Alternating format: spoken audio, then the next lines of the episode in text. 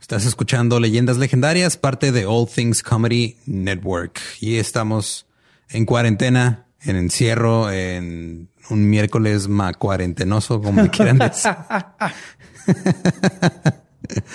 Eh, el mundo eh, se está acabando, pero seguimos aquí. Gracias. que tiene que. Eh, de, hecho, cuando se acabe, va a haber un episodio de leyendas legendarias de cómo se acabó el mundo. Sí, todo y solamente va a estar en, accesible a través de la Ouija. sí. Pero esperamos que todo el mundo esté, esté tomando sus debidas precauciones. Este, por lo regular, aquí al principio hacemos algunos anuncios, pero pues como todo está ahorita suspendido, no hay más que decir, más que gracias por escuchar. Gracias también por escuchar el Dolop el lunes, que ya salió el segundo episodio. Y sí, su respuesta ha sido maravillosa. Estamos bien contentos, lo hacemos con mucho cariño. De hecho, es la primera vez que nos exponemos a los exteriores así de salir, pero no hay problema porque venimos aquí. Yo sé que Lolo ha estado encerrado en el baño, igual que yo en mi baño, y luego ahorita nos bueno, estamos viendo. primero armé cinco libreros y luego ya me fui encerrado en el baño. Yo igual jugué Jedi Fallen Order y luego ya me encerré en el baño. Muy bien. Pero pues fuera de eso, manténganse este, alertas, seguros y este, no se vuelvan locos en el encierro. Sí, acuérdense que la distancia que han de guardar entre uno y otro es, imagínense el cadáver de su ser querido mayor que ustedes. Esa es la distancia que deben de estar uno del otro. la verga con tu comparación. Creo que eso, no, se les, no, se les, va a olvidar. imagínense a Nana, hacia abuelita Nana, ahí tirada en el piso muerta porque la contagiaste de COVID y tú, eh, tú debes estar en la cabeza y el otro gato en los pies. Wow, creo que eso es lo más horrible que se ha dicho en este podcast. Así que los dejamos con el episodio 56 de Leyendas Legendarias.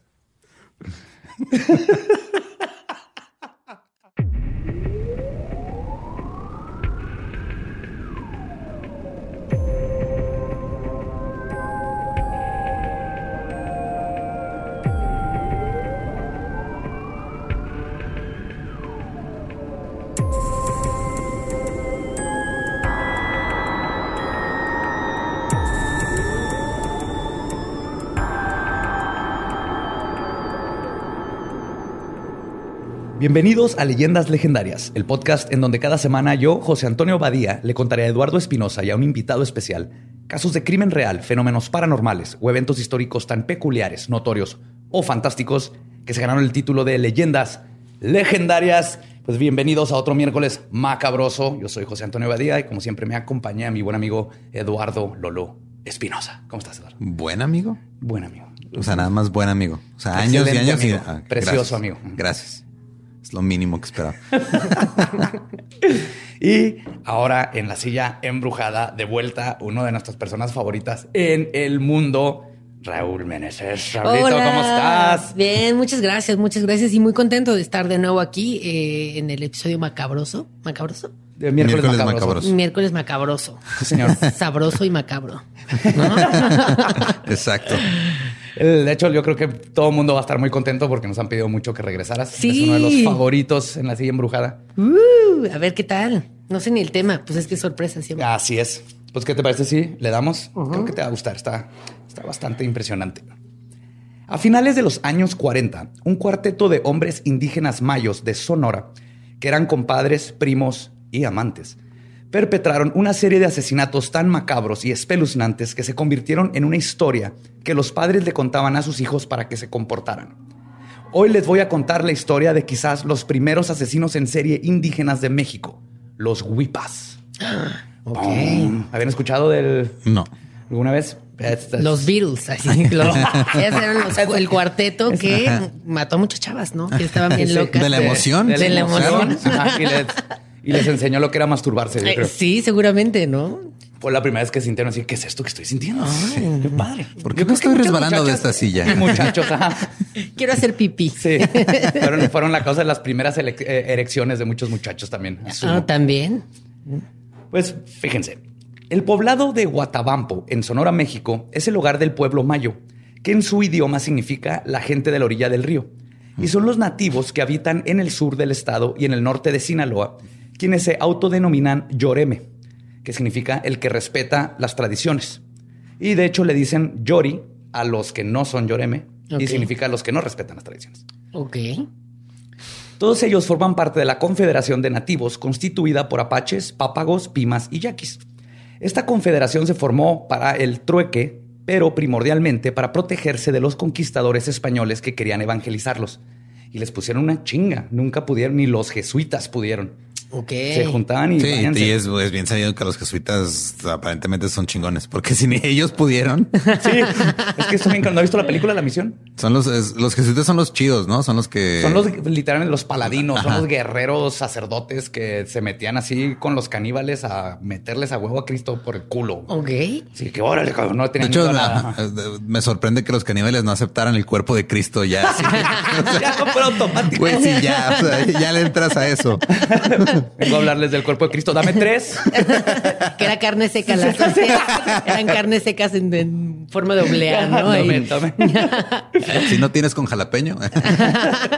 Porque el norte del país. Claro. claro. Y vaya que dieron pelea. Desde 1531, estos grupos se resistieron contra los invasores españoles y no fue hasta 1867, 300 años después, de que después de pelear ahora con el gobierno mexicano, al fin se logró un acuerdo de paz. Son unos chingones norteños, no nos vamos a dejar culeros. Sí, aquí yo solo México, ¿no? O sea, que, me venga a gobernar un mexicano, no un español. ajá, y, de todas maneras, todavía con los mexicanos, también con el gobierno fue así de, ¿qué puto qué? ¿Qué puto? y fue más, el gobierno tuvo que ir, oye, ¿sabes qué? Este, paz. Ah. Ajá, amiguinis. Y ya dijeron, ok, así quedamos. Sí, no les pudieron ganar. Y toda esta área es conocida por sus leyendas y el folclore que mantienen vivo los Yoreme, como el Cerro del Vallajorit, donde se encuentra, se cuenta, perdón, que hay una cueva que los nativos visitan y donde, si logras complacer a los espíritus que viven ahí dentro, te pueden hacer experto en bailar, tocar el violín o el arpa. ¿Es un conservatorio? sí, güey. Ellos bien artísticos, ¿no? Es Juilliard, ahí empezó Juilliard. Yo diría que más bien Clap la leyenda, ¿sabes? Esta, esta escuela de talento de Televisa. Pues chava, ¿no? Ahí empezó. Ve para ahí fue Belinda, yo creo. Ajá, pero complacerlos cómo, o sea, ¿qué tienen que hacer? Eh, pues es diferente ritual. tú compláceme y uy, ¿cómo vas a bailar? y cómo vas a tocar el violín. Son esos secretos de, de la tribu, pero tienes que entrar, supone que hay muchos laberintos adentro y te hacen pruebas este, de Harry Potter, güey. Sí, haz cuenta. Laberinto, luego juegan ajedrez. El, ¿Cómo se llama el Chamber of Secrets? Ajá. La cámara de, la los, cámara secretos. de los secretos. la chambeadora de los secretos. La chambeadora de los secretos. que, no es lo mismo que mi cámara con mis secretos. No. No nada de encontrar nadie. O, de hecho, hablando de esta, de esta cueva, si quieres ser mejor en algo que ya haces, puedes ir a este lugar y pedir por ello. Y dicen que si no terminas esquizofrénico, podrías convertirte en celebridad. Según las leyendas, el renombrado beisbolista Fernando Valenzuela. ¿Qué? Sí. ¿Se acuerdan, niños? Google, ¿no? Visitó las cuevas. Niños y nuestros fans que obviamente no ven béisbol. De hecho, yo. Y gente heterosexual, porque yo ni vea a Fernando Valenzuela. Yo lo recuerdo de niño, creo que fue famoso. Yo me acuerdo del nombre nada más. Ajá, del, nombre, porque era, un nombre mexicano. Y Yo nunca seguí el béisbol, pero ese nombre lo vi en estampitas o así. Y era de, ah, mira, es como yo. Ah, de hecho, AMLO está haciendo monumentos a Fernando Valenzuela ahorita. Pues dicen que él visitó las cuevas antes de que su carrera explotara. Y otra persona que se rumora también navegó los laberintos místicos del, del Vallajorit para adquirir la habilidad de cantar fue Valentín Elizaldeo. Pues le quedaron mal, ¿no? Porque cantar bien no era. Pinche escuela de arte no sirve para ni madre. no pago la colegiatura, güey. No fue la clase de solfeo, no fue la clase de. Sí. Y llegó a la cueva a complacer a los dioses o qué eran.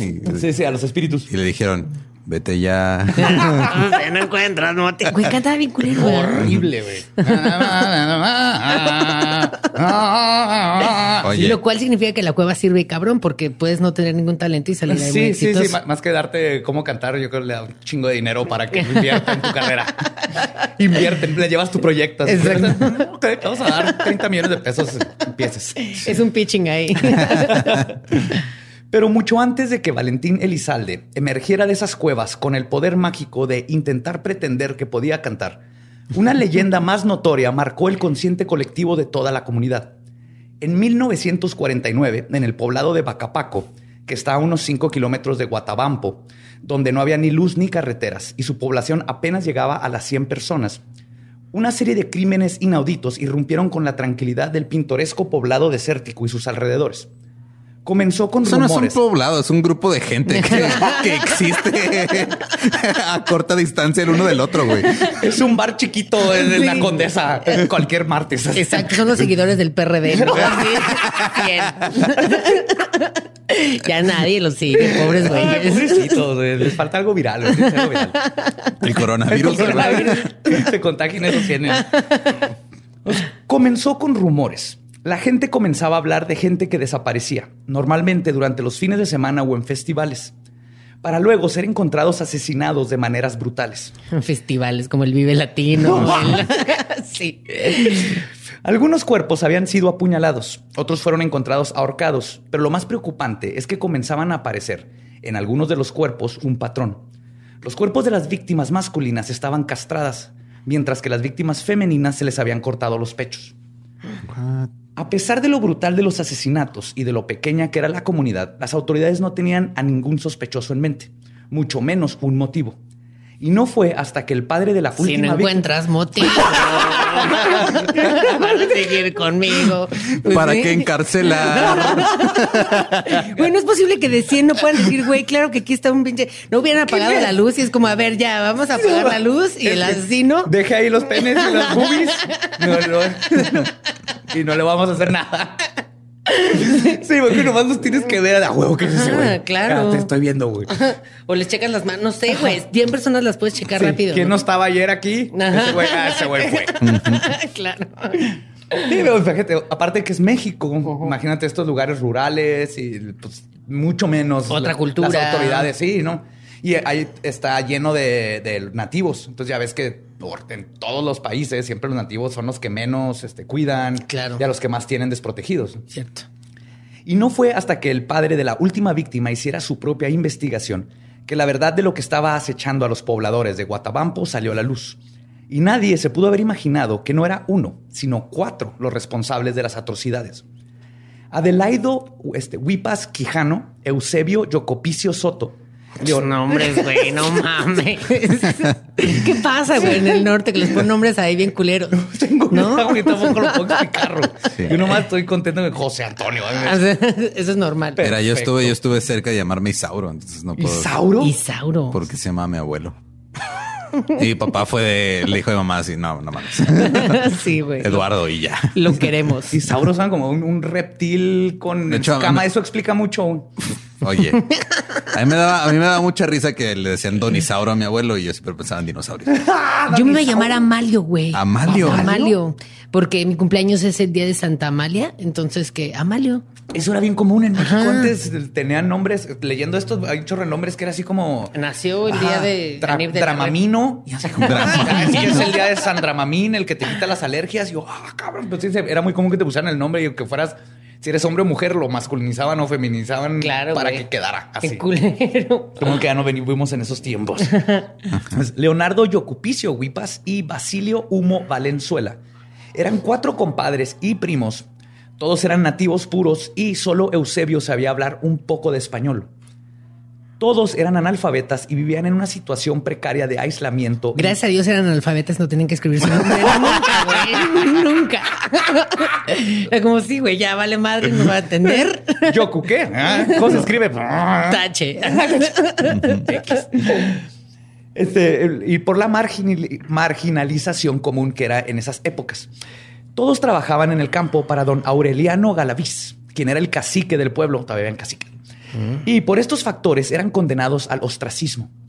Y esta condición de vida fue llevando al grupo, que después serían conocidos como los Huipas, a aislarse del resto de la comunidad, lo que fue poco a poco creando un resentimiento dentro de ellos que eventualmente culminó en los crímenes cometidos. Pero hay un factor que fue el catalizador para que los Huipas finalmente se hartaran de sus bullies y decidieran planear su venganza. Verán, Adelaido, Eusebio, Leonardo, Yocupicio y Basilio eran gay, o por lo menos bisexuales. Y este hecho era conocido por toda la comunidad, quienes ya impregnados con la palabra de Dios, veían en estos actos lo más atroz que podía existir, muy por encima del factor del incesto. Sí. Porque, Wow. ajá, Claro, esa son primos, ¿no? pero lo importante no es que sean primos No. cogiendo, es que sean homosexuales, dos Homosexuales. hombres. Sí, exactamente. Wow. Si, te quieres coger un familiar mínimo que sea del otro sexo. Palabra de Dios, ¿eh? Ahí viene la Biblia, cabrón. La pues Biblia aborrece a los gays. Si quieres menores, no importa, pero no, no otro de tu mismo sexo. Pues sí. Lo que las autoridades reportaron es que los huipas elegían como blanco a gente que se burlaba de ellos por su estatus en la comunidad pero específicamente a quienes se referían a ellos con despectivos referentes a su homosexualidad. Ay, yo pensé a sus nombres, dije, ya vale madre, güey. Ocupicio, ¿qué puto qué, güey? ¿Qué te Que decían puto, ¿qué puto? no hay forma de saber quién fue su primer víctima. De hecho, tampoco sabemos el número total de víctimas que asesinaron. Pero podría especular un poco, y en mi opinión, como sucede en muchos de estos casos, su primer asesinato pudo haber sido algo no planeado. En un momento de furia. Como su primer embarazo. Hay cosas que no planeas en la vida. El primer embarazo y el primer asesinato. Sí, claro. Él lo dijo Freddie Mercury. Mama just killed a man. Le igual poder decir, mamá, estoy embarazado. Eh, yo, pienso que probablemente puede haber sido que en una fue el primer asesinato fue en una furia contra un bully que terminaron asesinando muy probablemente en el calor de una pelea, algo totalmente no planeado. Pero al no ser hechos responsables, esta forma de autojusticia pronto se convirtió en su modus operandi. Primero empoderando al grupo de comadres y después poco a poco desintegrándose a prácticas macabras. El grupo de comadres es que, todos eran gays y ahí son las comadres. Son las comadres, así les decía. Ay, comadre. Güey. Vamos a matar a ese güey. Hay que matarlo con la furia de nuestras uñas ¡Uy, es que es bien gordo! Así nos arañaban. Vamos a deshacerle la moda que tenía lo que hay puesto. ¡Ay! Como a Cenicienta, ¿no? Que le rompen ahí su vestido. Este está matando la moda. Hay que matarlo nosotros. Cabrón, así. Así, pero en su lengua nativa, que obviamente no sabemos cuál era. Ah. Pues primero todo esto los empoderó y después se fue desintegrando a prácticas macabras que harían que el mismísimo Ed Gein dijera se pasaron de vergas. El grupo de los Wipas comenzó a funcionar de forma organizada. Eusebio fungía como el líder y era en su casa donde se reunían para no solo planear a quién iban a matar, sino que Eusebio era el encargado de calendarizar el día exacto en Porque que el... Claro, todo con colorcitos, ahí letra bonita. Bueno, letra no, porque no sabían escribir, ¿no? Los dibujaban en dibujaban. El corazoncito era el, el, me cae. A ver, ¿qué día va a ser? ¿Lunes? no, el lunes tenemos brunch. Sí, es cierto. Exacto. Ay, Basilio, y la brillantina que te encargué. Para, el trabajo manual. El lunes tengo una cita con Rigoberto Macapuki. Mm. no sé qué pasarlo al viernes. Bien organizado. Sí, vamos a mandar este cabrón el viernes. Aparte, Eusebio era el encargado de calendarizar el día exacto en que cometerían el crimen. En enero de 1950 decidieron marcar en su agenda a Lorenzo Valenzuela Bamayoa, un muchacho de 14 años a quien conocían muy bien ya que era amante de Eusebio y de Leonardo. Cosa que causó una riña entre ellos, lo cual era común por cuestión de que todos tenían una relación con todos y eso hacía que todo fuera más complicado. Era muy común verlos en el pueblo de repente bien pedos, agarrándose a putazos y luego al día siguiente no, ya todos este, contentos, pero siempre tenían problemas porque aparte es un pueblito de 100 personas. Claro. Ahí cerca habían, era un poco más grande, pero pues es, un pueblo chico. Al final de cuentas, qué, pinche joda. es como estar encerrado en Big Brother. Pues sí, güey, ¿no? Te peleas, te contentas, haces una prueba, matas a alguien. ¿no? Lo normal. Ese Big Brother sí lo hubiera visto. sí. Big Brother Serial Killer estaría. Y por lo tanto decidieron que la mejor manera de solucionar la disputa era la de deshacerse del muchacho, o por lo menos de la mayoría de él. En oh, mayoría. Oh, espérense. Es que tenía un pitote. Quitarle esta mayoría. en enero de 1950, Eusebio se da la tarea de ir a encontrar al muchacho y llevarlo a la casa, donde los otros tres huipas lo estarían esperando. Eusebio encontró a su presa a la orilla de la carrera de Vallajorit, perdón, y Batabampo. Al ver a Lorenzo le preguntó que si no quería ir al circo que acaba de ponerse en la loma del Lechoropo. El joven. Muchos nombres. Lechoropo. Lechoropo. Era donde ahí se masturbaban todos. Echa tu leche. Sí, de hecho, era una, era una loma de, de semen. yo- Ya seco, güey. milenaria, ¿no? Ya sí.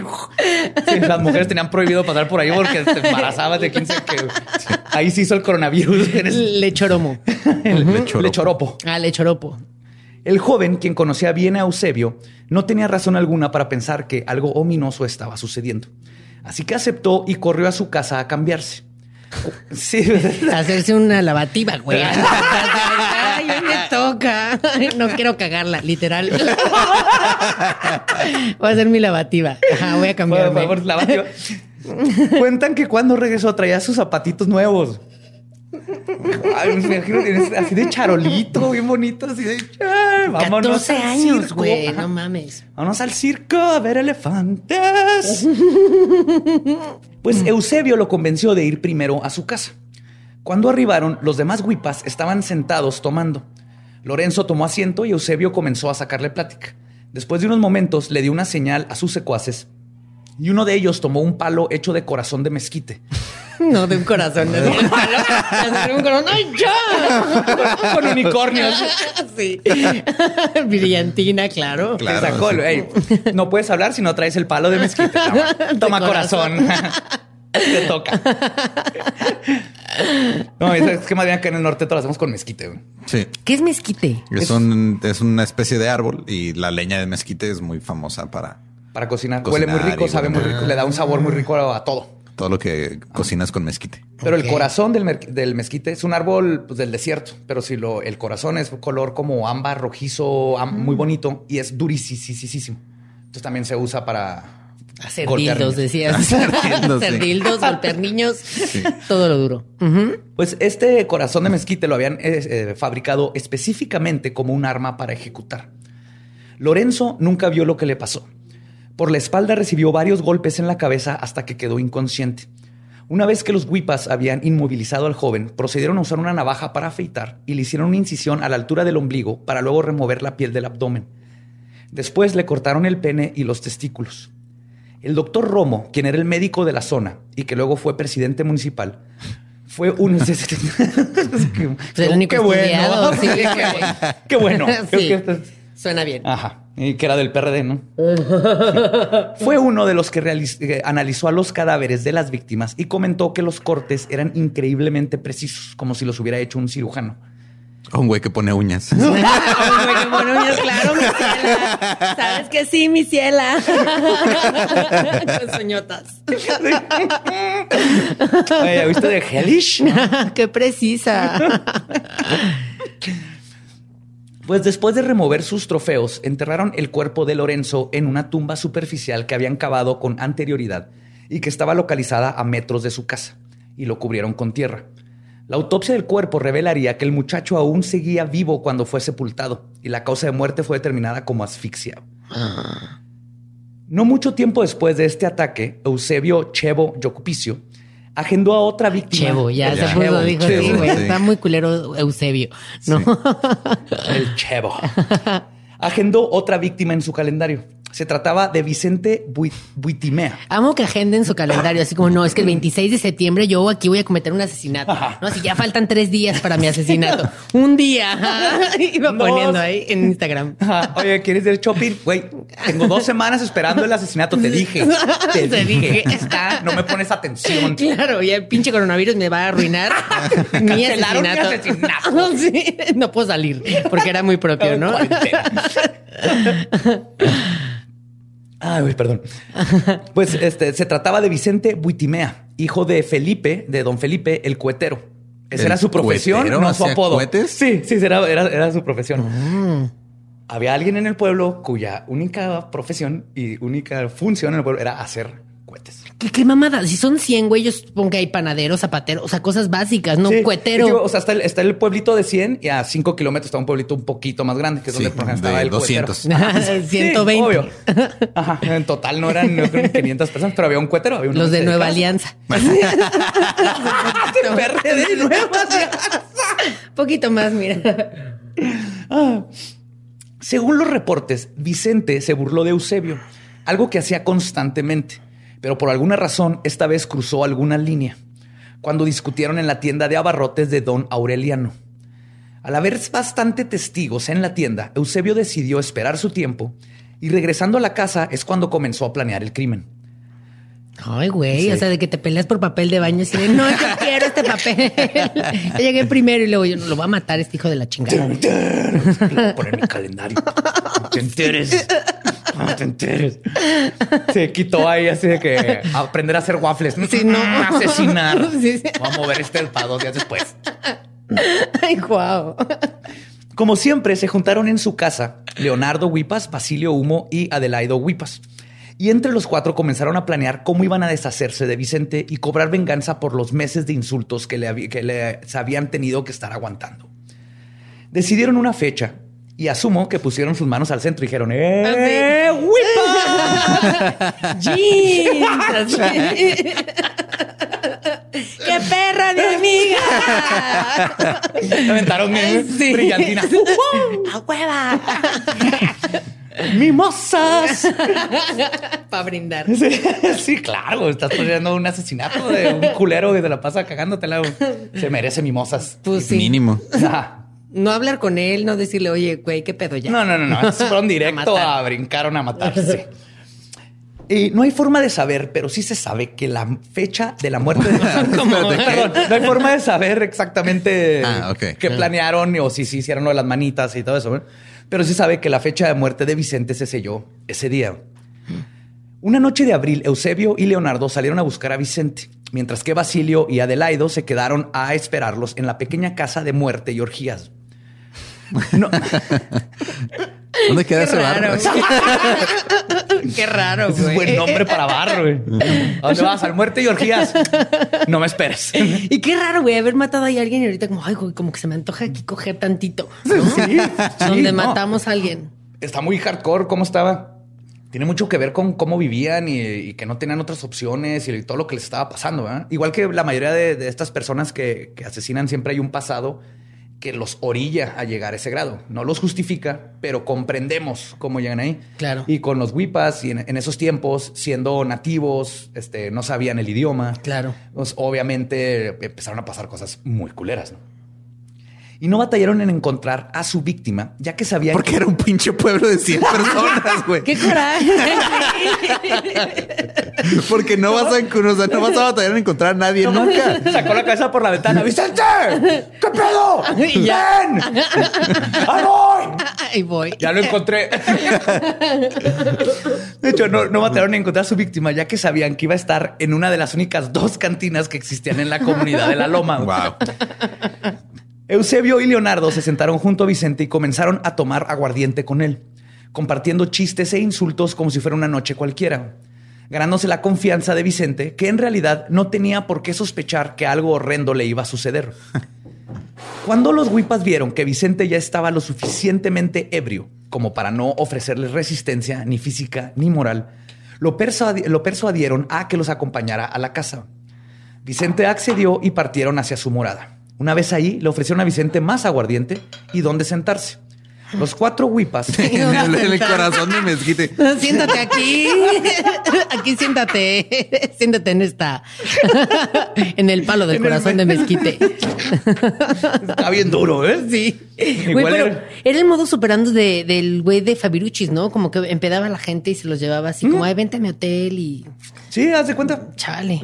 No, no siempre es el caso, pero aquí sabemos que sí fue el caso. Que se ve que Vicente se la pasaba pedo Bomba. todo el tiempo. Esos, estos son esos pueblos donde, pues, neta, después de trabajar 12 horas que haces, pues vas y te empedas. Claro. Entonces le dicen que se siente y los cuatro huipas, con una hazaña y calma poca veces vista en criminales de este tipo, se tomaron su tiempo. Charlaron con su víctima riendo y compartiendo historias. En retrospección eran como depredadores jugando con su presa. O personaje de Disney. que, que te empiezan a platicar. Yo tenía muchas envidias y ahora, ya que te tengo aquí, que cuentan toda la historia, es como, güey, y siempre se salvan, ¿no? Porque están contando ahí toda la pinche anécdota. Sí, y, to- y todo el plan que van a hacer. ¿no? Estás monologando. Pues en algún punto, quizás porque se aburrieron, Eusebio sutilmente dio la señal con un simple movimiento de cabeza. Era así como que hizo el pelito así. sus rayitos color rosa de Arctic Fox se movieron. Que tienen que mencionar Arctic Fox. Sí, sí, es publicidad integrada. Ya, Arctic Muy Fox natural. acaba de conectar con los asesinos en serie. Perdón. Sí, muy veganos, pero muy, muy asesinos. Después de la señal, Leonardo se levantó de su lugar, tomó el marro de corazón de mezquite y Vicente, igual que Lorenzo, no tuvo oportunidad de defenderse.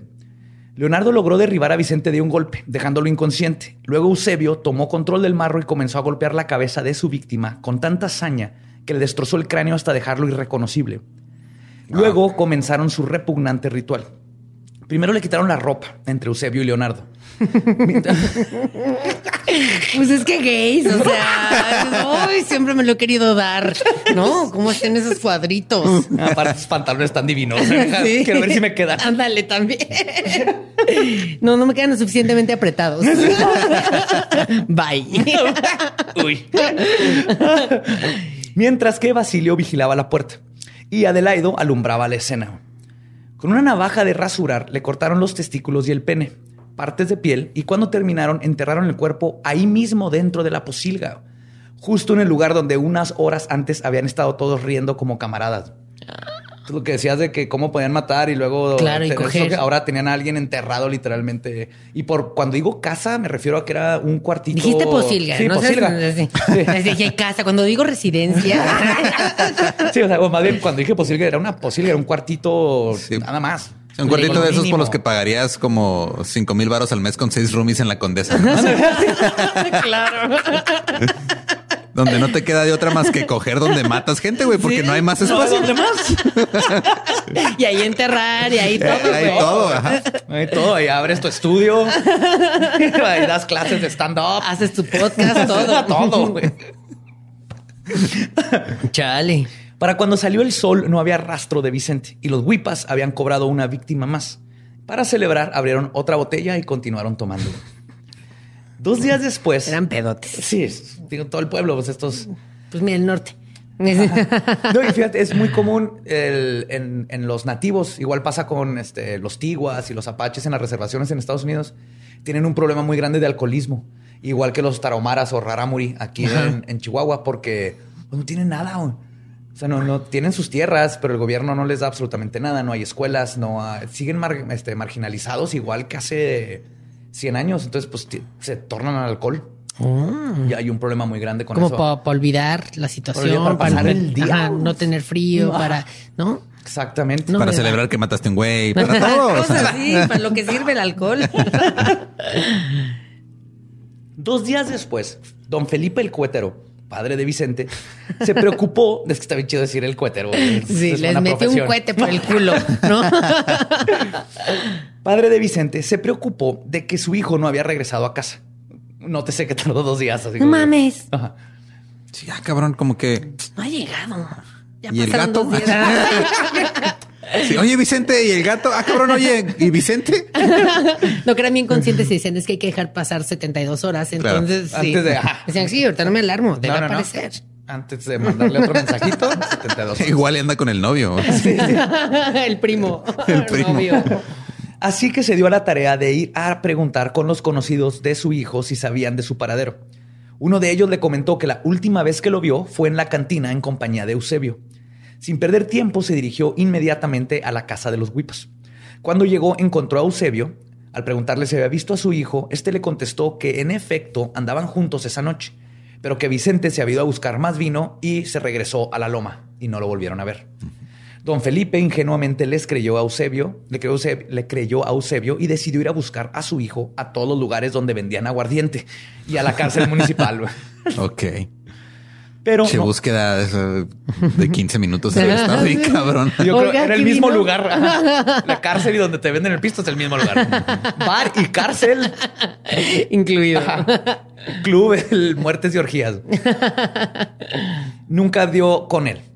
Más personas desaparecieron del pueblo en esos días, lo que hizo que don Felipe se preocupara aún más. Así que decidió regresar con Eusebio, quien ahora molesto lo corrió de su casa diciéndole que no sabía nada de su hijo. Oye, señor, ya le dije que no sé nada, que se fue a buscar más aguardiente. ¿Quiere ver mi mezquite? No mames, O sea, estos güeyes están, ya llevan que como el 3% de la población que se chinga. culeros, güey. Y se relata que don Felipe, ahora ya más convencido de que Eusebio sabía más de lo que estaba diciendo, decidió ir a visitar una bruja. La vieja hechicera le dijo que se asomara dentro de la casa del último hombre con el que fue a preguntar dónde estaba su hijo. Y quizás en esta ocasión más sabe una bruja por chismosa que por bruja, pero tenía razón. Sí, a mí que obviamente sabía que estos cabrones andaban haciendo cosas, ¿no?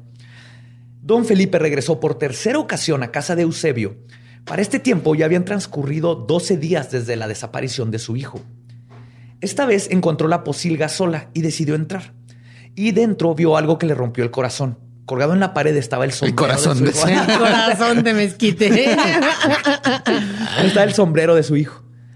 Y eso, aparte que obviamente lo, luego lo, lo detectas en esos tiempos y estos, los sombreros tuyo, ¿no? O sea, es algo como el celular de, de ahora. es como el celular de ahora, exactamente. Sí, le ponía su protector y lo traía todo cuarteado.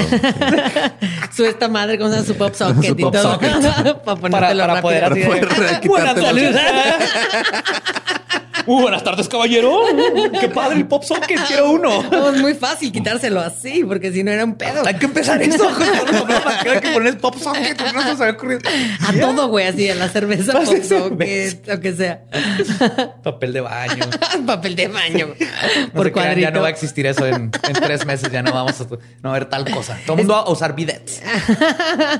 Pues sí. Sí, es más higiénico, aparte pues decidió investigar alrededor de la casa para ver si encontraba más rastros de Vicente, o por lo menos señales de una tumba recién cavada, sin saber que había estado parado sobre los restos de su querido hijo solo momentos atrás. Mientras inspeccionaba, Eusebio regresó a su morada y al ver al viejo cohetero merodeando de nuevo en su propiedad, decidió confrontarlo. Don Felipe le dijo que no estaba buscando a su hijo, sino que estaba viendo una rama en el pino junto a la casa que le interesaba. Ay, ¿sí se quiere hacer pendejo. Sí, totalmente. Bueno, compadre. ¿Qué hace aquí, eh? ¿Qué hace aquí, señor Felipe? Ah, compadre, la, rama, la rama esa chirramonón me lo presta. Ay, ¿cuál rama? ah, la del pino. Ah. Ah, tengo, ahí lo listo para tapar un hoyo acá. Un... Le doy tres. Una, dos, dos y media. Ver si me lo echo ahí para la barranca, ya sabe, ¿no? No mames, la excusa bien tonta. Sí, pero dijo que necesitaba eso para hacer como un castillo para cohetes, para una fiesta del Espíritu Santo que iba a ah. estar en el pueblo. Entonces, ah, sí fue medio increíble. Castillo de cohetes. Castillo, de cohetes, para festejar el Espíritu Santo. Es el juetero, güey, que más va a hacer hacer castillos de cohetes para festejar. No, está buscando aquí una mecha. De que vi que tú tienes muchos hilos, entonces este, sí, pero que te quiero pedir prestada una, una cobijita o algo así para Güey. Ok, su pretexto tonto. Pero funcionó, güey. Eusebio le dijo que adelante, que si quería le ayudaba a cortarla. Don, don Felipe le dijo perfecto, pero que tenía que ir por su carretilla y partió directamente a buscar a su amigo Francisco Vázquez, quien era el delegado del pueblo. Después de escuchar la historia de su amigo, Francisco lo acompañó al ejido de Moroncarit para hablar con el comisario Vicente Ruiz para que hiciera su denuncia formal. El comisario llegó montado a caballo y blandiendo su rifle. Una vez que confrontó a Eusebio, lo amarró con una soga de pies y manos y luego comenzó a interrogarlo. El hecho llamó la atención de los vecinos, quienes poco a poco comenzaron a rodear el lugar. Después de varias horas, el presunto sospechoso aún no confesaba algún crimen, pero sí le dio hambre. Pero por fortuna, como si es un grupo, pues ya había un elotero ahí dando, rondando. El elotero del pueblo. que también era el comisario.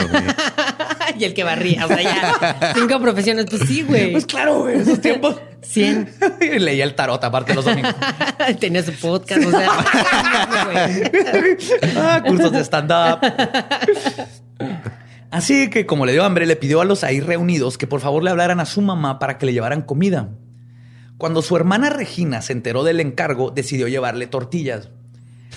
Al arribar a la escena, Eusebio le dijo, y cito, Hermana, me tienen amarrado aquí culpándome sobre el Vicente. A lo que Regina le contestó, y cito, Ora cabrón, ¿y qué quieres? ¿Que te defienda? Si ya mero te comiste también a mi hijo. A la verga. wow. ¿Qué pedo? Imagínate decir que, oh, guau, morra. no mames. Se quería dar al hijo, al sobrino. Al sobrino, ajá. Eso escaló así, güey. Gracias que, o sea, también qué estereotípico de un, de un tío que se quiera dar un sobrino, güey. de un gay. Chico, Sí, qué pinche hermana tan en el momento que escogió para sacar ahí el coraje. ¿De dónde salió esto? No mames. Mañana te regreso todo ya presto, ya te dije. Y pues sí, imagínate, todo el mundo se quedó de que a la verga, what? Entonces Eusebio se tornó pálido y después pidió si lo podían desamarrar para ir a defecar al monte. El comisario permitió que lo desataran y es entonces cuando Eusebio se echó a correr rumbo al poblado de Rito Mazaray, güey. Pues claro, ahí desamárrenme porque tengo ahorita un pendiente de ir a cagar. ¿No? Se va. Sí, no puedes. Ahí está en mi calendario. Miércoles 12, 14, cagar. Sí. En el monte. y esto me aprieta. El comisionado se subió a su caballo y comenzó a perseguirlo mientras tiraba disparos al aire, intentando persuadir a Eusebio de que se entregara. Y cito: Eusebio, más que correr, parecía que volaba. Porque era gay. ¡Ay, no, no! ¡Vámonos! Como Ada. ¡Ay, vámonos! ¡Qué horror! Ni el comisario con su caballo a todo galope lo podía alcanzar. Y así corrió como cinco kilómetros. Parecía que el malora lograba su cometido, pero su suerte lo frenó al quedar atrapado entre los brazos de un árbol de bocaporo. Un árbol de bocaporo, ¿qué es un árbol de bocaporo? Es ¿Es una especie de árbol o es un pueblo? Un lugar, el lugar. Ah, okay. Bocapor. Un árbol que estaba en Bocapor. Ah, Pero este, así está la cita. Sí, sí, sí. Pero en los brazos del árbol. cayó con la ley por su fashion. ah, es que correr en tacones es un pedo. Güey. Entonces sí. Y de todas le partió la madre al caballo. Imagínate verlo. el comisario digo, este cabrón se me hace. No mames. Me mames, está cabrón? Ganarle un caballo. Y disparos al aire, güey. Sí, le ven disparando y él. ¿Y por qué no a él? Pues porque todavía era pues, presunto culpable. Ah, era honor. Creo que todavía en estos tiempos eh, existía esto el sheriff, el comisionado de honor. honor. Ajá, al aire, bájale, tírate, haz algo. pero no lo va a matar porque ni siquiera sé si es culpable de algo. Claro. Como todavía era tipo viejo este, si te fijas, estaba padre en ese tiempo. Estaba padre. Oh, claro. Suena, no, no esta parte de aquí, pero eso de, ser sheriff y traer tu rifle. Hola, sheriff. Tener tu estrellita. Tu estrellita. Llega el, el, vato vestido de negro que sabes que es el malo. Se va a robar un banco huevo porque está vestido de negro. banco. Sale con sus bolsas con el, con el, signo de pesos. Cuando Vicente finalmente lo alcanzó, ayudó a Eusebio a destramparse de las ramas del árbol. Vicente, perdón, el comisionado. La zombie, güey. ayudó a Eusebio a destramparse de las ramas del árbol y luego decidió llevarlo a la cárcel de Guatabampo para levantar un acta formal. Ya en la cárcel, después del intento de fuga, el comisionado estaba convencido de que Eusebio sabía más de lo que estaba declarando y usando la sofisticada técnica de interrogación conocida como persuasión a putazos. Tehuacanazo, claro. Eusebio finalmente confesó al asesinato de Vicente y además dio los nombres de sus tres cómplices. Uh, sí snitches get stitches. Eso no se hace. Eso no se hace. No, Lo pusieron a ver un partido de fútbol y fue como, no, ya, confieso. Quítenme esto. Me veis. No, Fernando Valenzuela, no. Exacto, de veis. Peor, yo creo, de veis. Y digo, en el fútbol traen shortcitos. Hay algo que ver. En el ya. 15 horas dura un partido de béisbol. Bueno, hay un bat, dices, ah. Ay, mira. mira. Bat y bolas. y bolas. Ay, saludos a los gays. Sí, un besote, un besote. Con esta confesión, el comandante de policía municipal, Eligio Lico Matus Navarro, ordenó que si me pasen mal los nombres, no se va a poner, no se, va a poner peor. Antes hubieras cambiado los nombres en la historia, sí, como Paco, Luis, Pepe, la Chulis y Pedro. La Chulis. Entonces, Eligio Lico Matus Navarro ordenó que al siguiente día trasladaran a Eusebio Yocupicio con una comitiva armada conformada por Francisco Palomares Puente, jefe de la Policía Judicial del Estado, Emilio Morales, cabo de la Policía Urbana, el licenciado Ernesto R. Coronado, agente del Ministerio Público. de seguro él mismo les dijo, por favor, díganle que soy licenciado. de hecho, estoy seguro que a Ernesto y al licenciado Pascual López, creo que sí, a los dos decían Lick. Dice click. Y había un encargado, ¿no? Me, encanta que siempre hay un encargado. A mí me da mucha risa la gente que en sus redes sociales ponen licenciado, así, arquitecto. México es el único lugar donde es así como este honor. Pues sí. Fuera los doctores, eso sí es mundial, todo el mundo es doctor, pero licenciado, arquitecto. Hay aquí los raramuri que hablaba.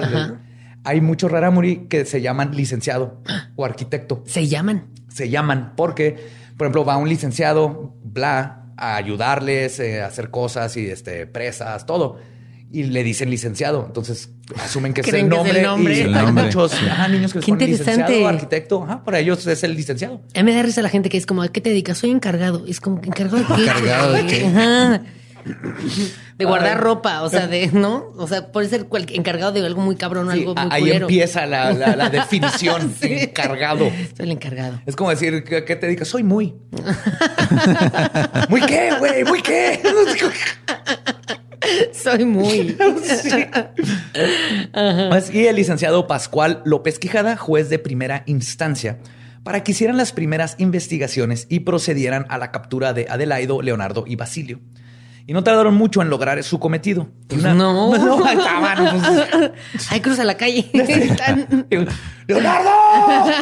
¿Qué pasó? ¿Qué, güey? ¡Estás bajo arresto! Ven tantito. Ven tantito. Tengo un palo de ébano. ¿Eh? ¿De ébano qué? Ay, voy, deja un poco mis uñas. Sí. No estoy maquillado, espérame. Espérame. Hey, ¿qué tal? Soy Lolo de Leyendas Legendarias y les quiero dejar un pequeño adelanto de nuestro nuevo podcast. Estás escuchando El Dolop, parte de All Things Comedy Network. Este es un podcast de historia americana en el que cada semana yo, Eduardo Espinosa, le contaré un suceso histórico americano a mi amigo José Antonio Badía, que no tiene idea de qué se va a... Ok, lo bueno es que, el tema. lo bueno es que nada más te trabas cuando lees, ¿verdad? Sí, sí, sí. No, no cuando voy a decir una línea que he dicho ya como cuatro o cinco veces.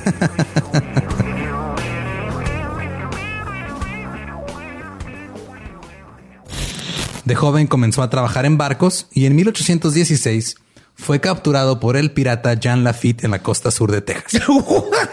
Güey, ese será mi sueño. Ok, top uno, que me secuestren este, extraterrestres. Número dos, tiene que ser que me secuestren piratas. Estén pendientes y suscríbanse a El Dolop. Una vez que tenían a los cuatro huipas bajo custodia, los llevaron a casa de Eusebio, donde él mismo les mostró el lugar donde habían enterrado a Vicente. Mientras cavaban en el lugar, varias personas entraron a inspeccionar la maloliente posilga una roída cobija. Ese, también es un buen nombre para un bar, güey. Maloliente Posilga. ¿Dónde andas? No, aquí en la Maloliente Posilga echando unos mezcales. De aquí me voy a ir a, ir la, la orgía sin muerte. El pueblo así bien definido. Pídeme un Uber. Pídeme un Uber. Y le Llega el Uber. un caballito. Qué padre. decía, no, subas adelante porque no pueden ver aquí, no está permitido el Uber. Ese día que es mi primo. a salúdenme. No voy a ver los de los burros en puta. Pues sí. Y no puede, allá es el sector de puro pony. de pony. van a partir la madre. Está muy alto, luego lo van a reconocer. Van a decir, es un pinche pony? Nos van a partir la madre. Lo van a reconocer. Sí, que el caballo vaya de cuclillas, si no, nos parten la madre. Pues en, en, la posilga, una roída cobija era lo único que tenían como puerta. Pero aún así, el interior estaba completamente oscuro. Uno de los policías caminaba tentando la pared para poder navegar la oscuridad del recinto, cuando de repente su mano sintió un objeto que se sentía fresco y quizás algo familiar. Un pene. Un pene, justo pensé en eso. Baboso, menudo, duro. Siguió moviendo su mano sobre el objeto para intentar descifrar lo que era. Chaqueta. Y es cuando sintió la inconfundible textura de vellos públicos. ¡Güey! ¡Ganaste! ¡Ganaste leyendas legendarias. Así era. Era un Así penecito. un penecito. Oh, sí. Ay, güey, pero ¿cómo no? ¿Qué será? Voy a seguir tentando. Pues sabes que Pues es un que yo pene. creo que eh, si te A ver, lo voy a probar. Si te tomas. Lo voy a probar. es que si te topas un pene donde no debería haber un pene, creo que tu cerebro dice. No es un "Esto pene". Es un pene, pero es un pene. Pero es un pene. Sabes que es un pene. Voy a asegurarme que sea un pene. ¿Te has tocado tu pene? Claro. Entonces, pero tu cerebro dice, no debería haber un pene en la pared. O sea, Exacto. padre que hay un pene en la pared, pero no debería haber un pene en la pared. ¿Qué está pasando? Porque Vamos a cortaban penes. Sí, señor. Sí, señor. Yo ya estoy adelantándome. Resulta que todos esos penes que los Wipas amputaron de sus víctimas eran preparados cuidadosamente. Primero les inserta- insertaban una vara por dentro para mantenerlos erectos. Y después de deshacerse de los testículos, rellenaban el escroto con trapos de algodón para que mantuvieran su forma rechonchita y estrujable. güey. Ay, Ña, ña, ña. Ah, sí. Squiggly, squiggly. Es que como de esas de estrés, ¿no? Bolitas de estrés. Ay. Y los, los cuatro viendo el calendario. así. ¿y ahora qué día? es que esto de matar me da mucho estrés. Necesito una otra mano, pásame otra otra mano. Todos pegados a la pared. Idea millonaria, ¿eh? Sí, sí, sí. Luego los colgaban en las paredes como trofeo de cazador. Y la respuesta es sí a lo que se están imaginando. También los usaban como dildos de carne. Obviamente, claro. Además, encontraron que la piel que removieron de los abdómenes de sus víctimas las extendían sobre canastas chichareras para secarlas y luego las usaban para confeccionar bolsas. Oye, pues es que Esta va a ser Louis Vuitton pirata. Esta es una Fendi chiquita. esta es una Miguel Correa, porque ese se llamaba el güey que matamos y va a ser la Michael Kors. Con K, correa con K. Oye, Eusebio, ¿cómo se escribe Gucci? No sé, no sé. Acuérdate que somos analfabetos. Ay, qué- Oh, ponle un tache. Pues sí. Qué perras mis amigas. sí. Yo tengo, yo nada más tengo una pregunta. Cuando estaban este, en la pared, los penes erectos estaban este, sobre la pared o perpendiculares a la pared, porque ir caminando ahí que casi te sacas un ojo, está cabrón también, güey. Se pudo haber sacado un ojo. De hecho, este, yo creo que nomás hay, hay dos personas en, en todo lo que llevamos la humanidad que han dicho ya, me voy a la verga, no quiero saber más. Uno fue Alex, el que se encontró la caja de Alan. Alan, Alan, el de la caja de vulvas. Es que ¿Alan Saldaña? No, no. ¿Quién Alan? Sí, no, es que en, en- en un caso, el caso de Ed Gein, que tenía, era este robatumbas y hacía cosas con piel humana. Llegó un investigador y abrió una caja y la caja estaba llena de vulvas disecadas. Una tenía un moñito, una estaba pintada de plateado. Y entonces, imagínate ese día de trabajo. si te, si, cositas, güey. Así. Igual este policía dice que yo vengo a hacer justicia. Me acabo de encontrar un pene en la pared. Ah, son varios penes en la pared. ¿Saben qué? Renuncio. Yo no quiero ya. Para esto no esto no era lo que yo esperé en mi Yo vida. no, es, yo no, no estudié para esto. Aquí se quedan con su pinche trabajo. Sí, a mí no me, me quedo con mi el- segundo turno de los elotes, ¿no? si supiera firmar, les firmaría mi renuncia en este momento.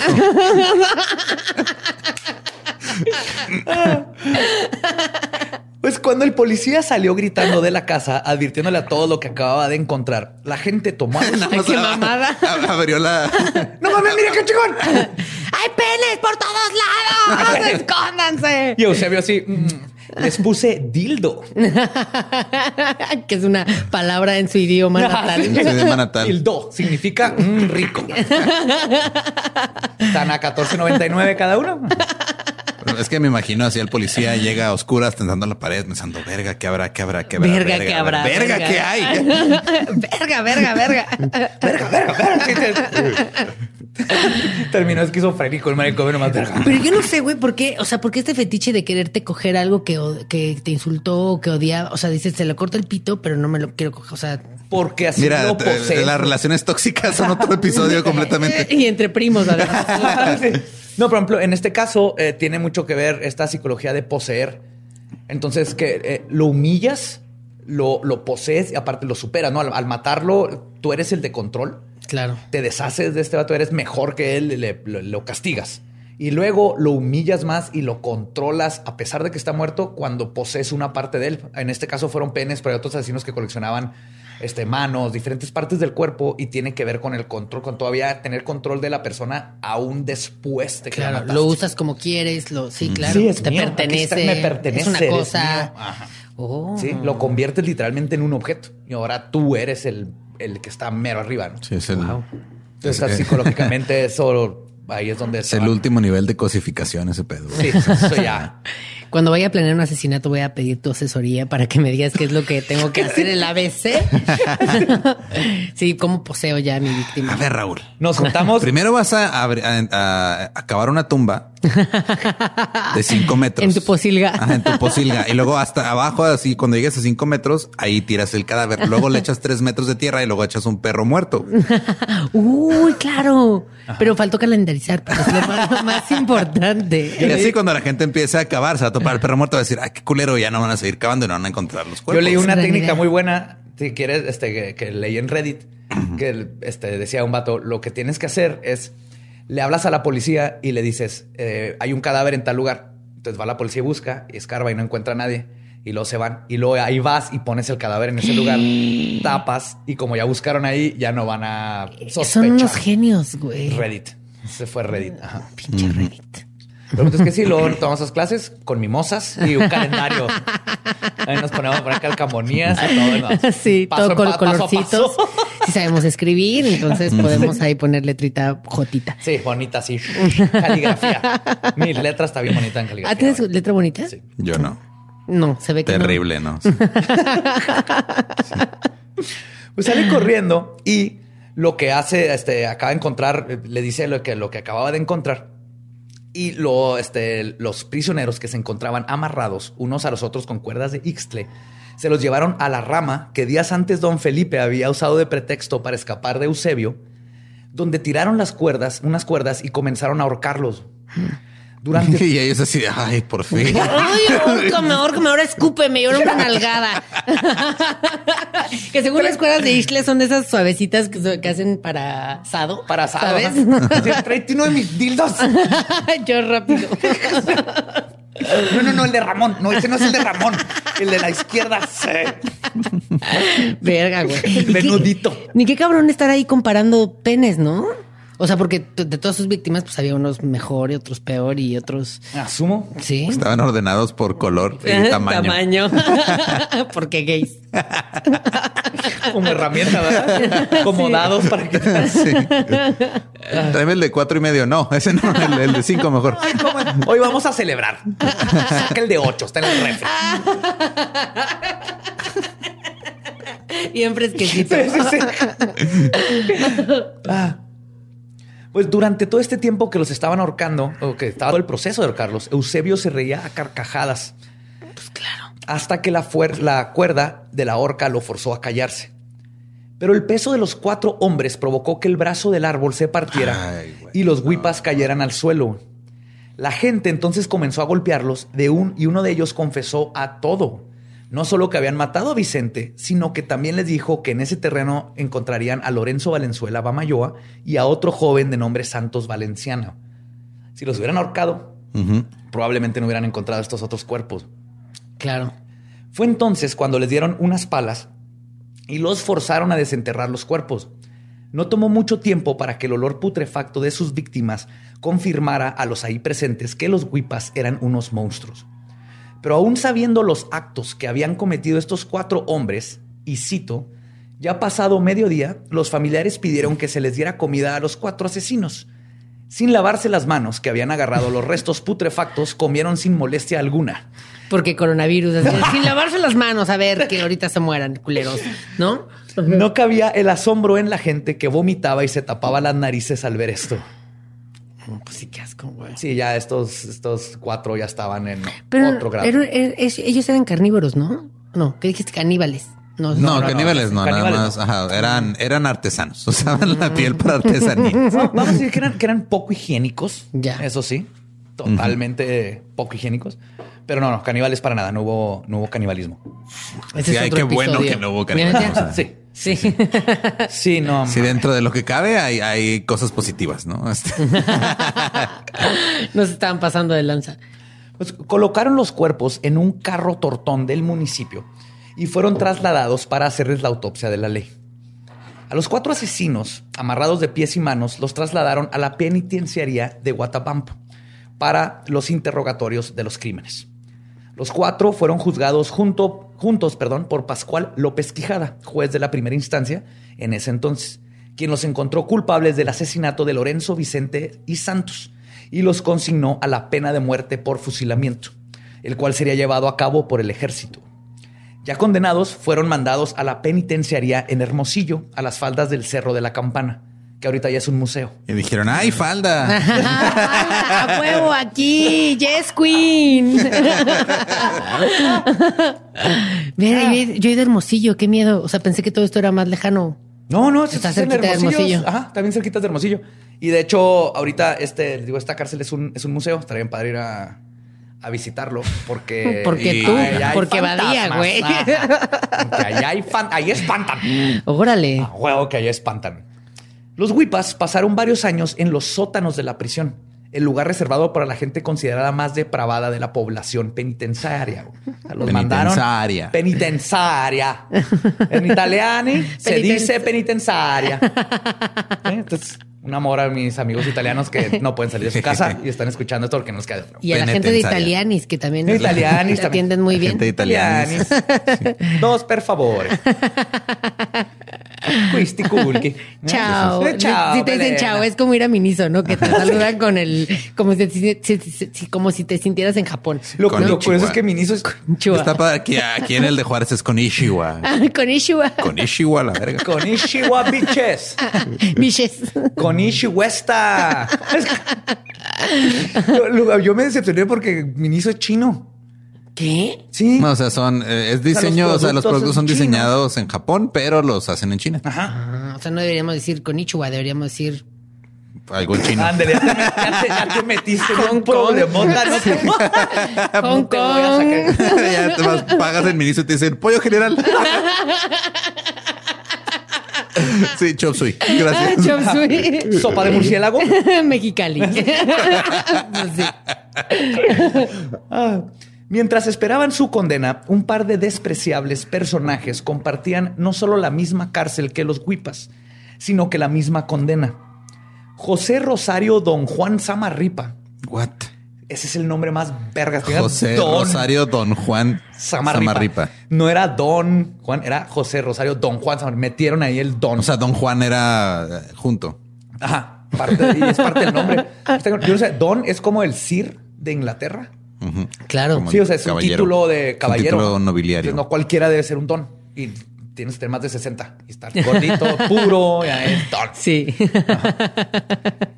Samarripa, de 37 años, oriundo de San Luis Potosí, quien antes de ser arrestado se desempeñaba como soldado, fue acusado del delito de violación y homicidio de una niña de nombre Ernestina Leiva, crimen que cometió en 1950 en la comunidad de Potam, en Hermosillo. El otro condenado a muerte era Francisco Ruiz Corrales, quien en 1955 abusó sexualmente y estranguló a la niña María de la Luz Margarita Mendoza Noriega, de seis años de edad, quien pasó a ser conocida como la niña de los tomates. Según algunas fuentes, la pequeña salía a vender tomates en una canasta, por lo general acompañada de su hermano. Un día de enero, Francisco Ruiz, usando el pretexto de que quería comprarle unos tomates. Eso ya es otro capítulo. ¿Qué estoy contando un poquito de estas dos personas porque se conecta estaban, o sea, los huipas y estos dos estaban en la cárcel en el mismo, tiempo esperando la pena de muerte. Los seis estaban condenados. O sea, había pena de muerte en ese entonces. Por fusilamiento. Mm. Y un día de enero, Francisco Ruiz, usando el pretexto de que quería comprarle unos tomates, la persuadió a seguirlo a un terreno ubicado en un despoblado en la colonia 5 de Mayo, donde le estranguló. Este crimen estremeció a la comunidad hermollicense al grado de que encontré una anécdota del escritor Alberto Pérez Nájera. Sobre... ¿Te dijiste hermollicense? Se dice así. Hermosillense, perdón. No, es que me quedé trabado ahí. Hermollicense. Es hermosillense. Hermosillense. la gente ¿No es hermosillanos? Hermo, Soy no hermosillano. No, es hermositante. hermositanos. Hermositanos. Hermositanos. Hermosilangos, ¿no? Este... A ver, márcale a Ray Contreras, por favor, que nos quite esta duda. que nos quite la duda. Hermosensuales. Ray, que van adelante es un hermosensual. Lo que sucedió, ah, les decía que Alberto Pérez Nájera describe lo siguiente, y cito, lo que sucedió a esa niña fue algo que marcó la vida de los hermosillenses o preciosos, se le llama preciosos. de aquel tiempo. Además de la indignación, se vivió mucho miedo en mi casa. Por ejemplo, me cuentan que mi papá, o sea, su abuelo, ordenó que a mi hermana no la dejaran salir. Incluso la ataban de uno de sus piecitos a la orilla de la cama para que no se saliera. What the, ¿qué? What the fuck? Y volvemos a Polet. si no quiero que nada le pase, no, la voy a amarrar a la cama. Eran otros tiempos. no, había, no había Netflix. No, Eran otros no le puedas dar un tablet. no, pues, pues, como tu hermana, ¿no? Que la metió en otra casa. O sea, ah, sí, que la vecina que no se salió del... Se llevó a mi hermana. Luego les cuento Que no le pasa nada. La voy a amarrar aquí. La voy a amarrar ahí, que no se salga y listo. Chale. Ok. Sí, o sea, nomás una, una anécdota bonita de Ahora lo que entiendo pasó por qué Ray está tan dañado. Amarrado a una pata de una cama. No, porque no se Pero lo amarraron a, la perilla de la puerta del closet, por eso no podía salir. no, mijo, no, recuérdate. Guau. El 17 de junio de 1957, a las 5.05 de la madrugada, bajo la administración del entonces gobernador de Sonora, Álvaro Obregón. Ah. El Álvaro Obregón. Ya sin su bracito. ¿Cómo voy a decir si estoy de acuerdo o no? ¿Cómo? Aleteaba, ¿no? Aleteaba. Señor Obregón, alete tres veces para sí, dos para no. Gracias. Oye, tengo otra mano, no importa, nos caga de la risa cuando aleteamos. Vamos a mantener el proceso con aleteos, por favor, por el bien del país. Así, baila la de piquito de pollo. piquito de pollo. El gallinazo de Mario Besares. Sí, pedía orden. Orden en la Orden. Sí, protesto. sí. Y esto no es la miente, así ya inventando madres. ¿No? Así es que así se hace en la Ciudad de México. Honores a la bandera, sí. Me duele. Un pelotón de 10 policías municipales fusilaron a los dos condenados a muerte dentro de la misma penitenciaría. Los huipas seguramente presenciaron la ejecución o por lo menos la escucharon y sabían que los siguientes en la lista de ejecuciones eran ellos.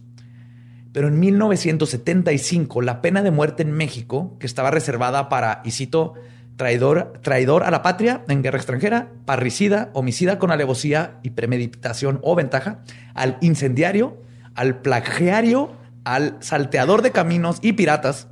¡Wow! ¡Qué chido, Viene en la Constitución. El salteador de caminos y piratas. Y piratas. Así es. ¿Qué es parricida? Que mata a su papá. A sus padres. A sus padres, pues, ajá, sí, en general. Ajá. Ay, no, qué feo. Que mates a alguien que se pida parra. No, y, es parricida. y viene el plagiario. O sea, ahorita comediantes te robas un chiste y ya te la pena de muerte. Güey. Wow. Ajá. Pues esta Monterrey bien vacío ya.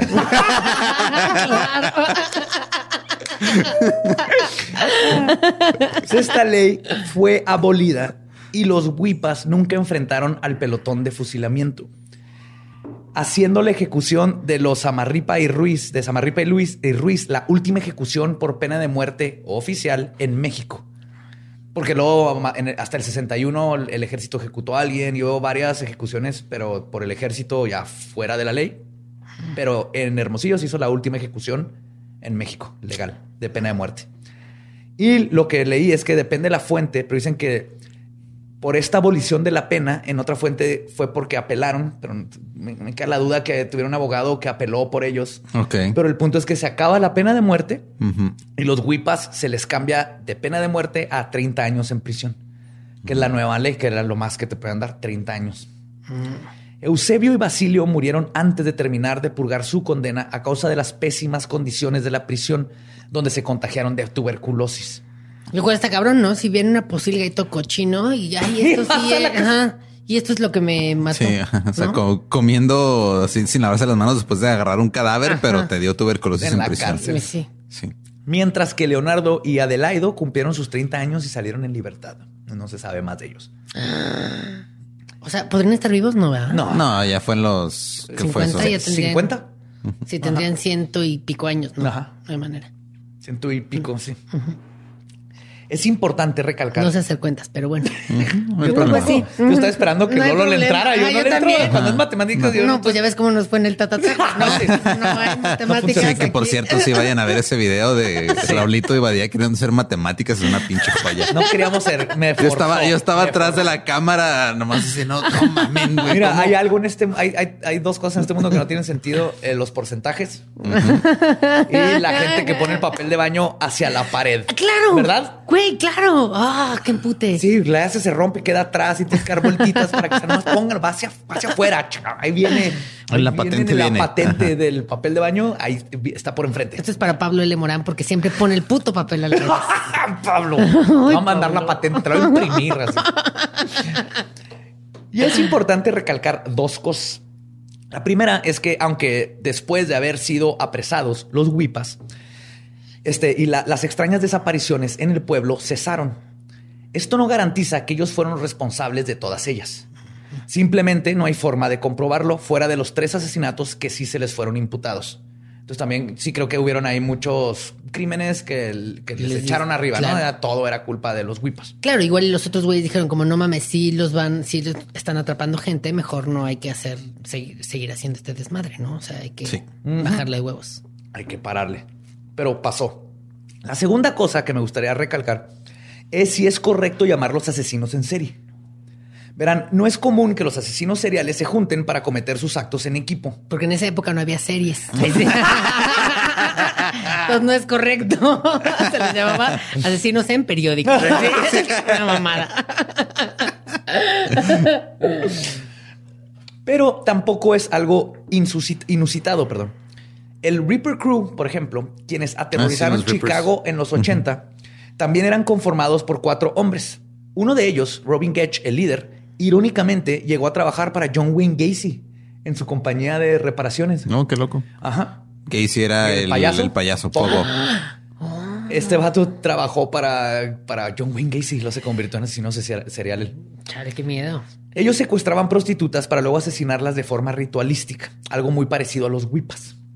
Pero creo yo que al igual que el Reaper Crew, solo uno de los integrantes era un asesino en serie. En este caso era este Robin. Sí. Los demás nomás. Los demás nomás querían órdenes. así. O sea, una cosa es mentir por convivir, pero ya matar por convivir, güey. O sea, Pero sí, no, exactamente. Es algo que pasa porque uno es el asesino en serie en el caso de los Reaper, mientras que los demás solo siguen órdenes. Pero al igual que cuando estás en un culto, sí, eventualmente. aplicando la defensa de Nuremberg, ¿no? Sí. No, aquí igual, pues cuando estás en un culto, eventualmente las acciones del grupo, por más anormales que sean, son justificadas por los miembros para complacer a su líder y terminan convenciéndose a ellos mismos de que está bien lo que están haciendo. Entonces los, los miembros dicen está bien este, estar cortando miembros y poniéndose en la pared. No, es que ahorita vengo de cortar varios miembros. Así corté cuatro miembros, los puse ahí en la pared. Sí, güey. Y en el caso de los Wipas, Eusebio parecía ser ese líder. No solo era el más inteligente de todos, no sé si lo- pues, digo, la barra estaba abajo, ¿verdad? Pero él hablaba poquito español, por ejemplo. Sí, que no es culpa de ellos, pero sí, él era el inteligente. Ajá. Y asumiendo que la... que aprender otro idioma, mínimo, ¿no? Ajá, sí, sí, sí.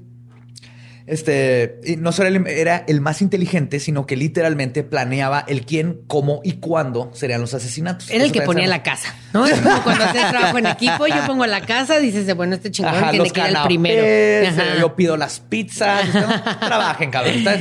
Exacto, haces el trabajo y es el primer nombre que pones ahí en el trabajo, ¿no? Y asumiendo que la mayoría de los datos que se reportaron son correctos, entonces para mí el grupo de los Wipas podría ser calificado dentro de dos perfiles de asesinos en serie. El primer perfil, que se le podría atribuir a Leonardo, Basilio y Adelaido, es el del asesino misionero, que son asesinos que cogen de manera misionera. de manera aburrida. Sí. Yo, que mira, no han conocido las plazares y las bondades de Perrito. Perrito, helicóptero. helicóptero. El- el, el calentador carretilla. de Indianápolis. ¿Cuál es el calentador de No, Indianapolis? No, amigo, espérate. La- Ah, ese es otro programa. La fuera del aire, fuera del aire. Eso en netas divinas. La enlodada de Yucapixtla, güey. Ay, güey, esa se me antoja. está. Necesitas, te falta edad todavía. y lodo. Ay, Yucapixtla. Sí, sí. La olla de presión. Uf. No, hombre. No, no, no. No podemos decir todo eso porque pues, este es un programa familiar. Claro, Sí, es totalmente. familiar. Niños, tápense los oídos ahorita. Señora, dele un codazo a su esposo. Le tape los ojos a sus niños ahorita que no escuchen del el chango con macana. Al revés. Ajá, al revés. Los asesinos eh, misioneros son un tipo de, de asesino que se sienten obligados a matar a un tipo de víctima específica que creen que es merecedora de un castigo. A En la Santa Inquisición. Ándale. Mira. Las cruzadas. Sí, sí, sí, sí, sí. A menudo la elección de la víctima está influenciada de alguna manera por la experiencia pasada de los asesinos y las creencias actuales que los llevan a concluir que un cierto tipo de personas es indeseable.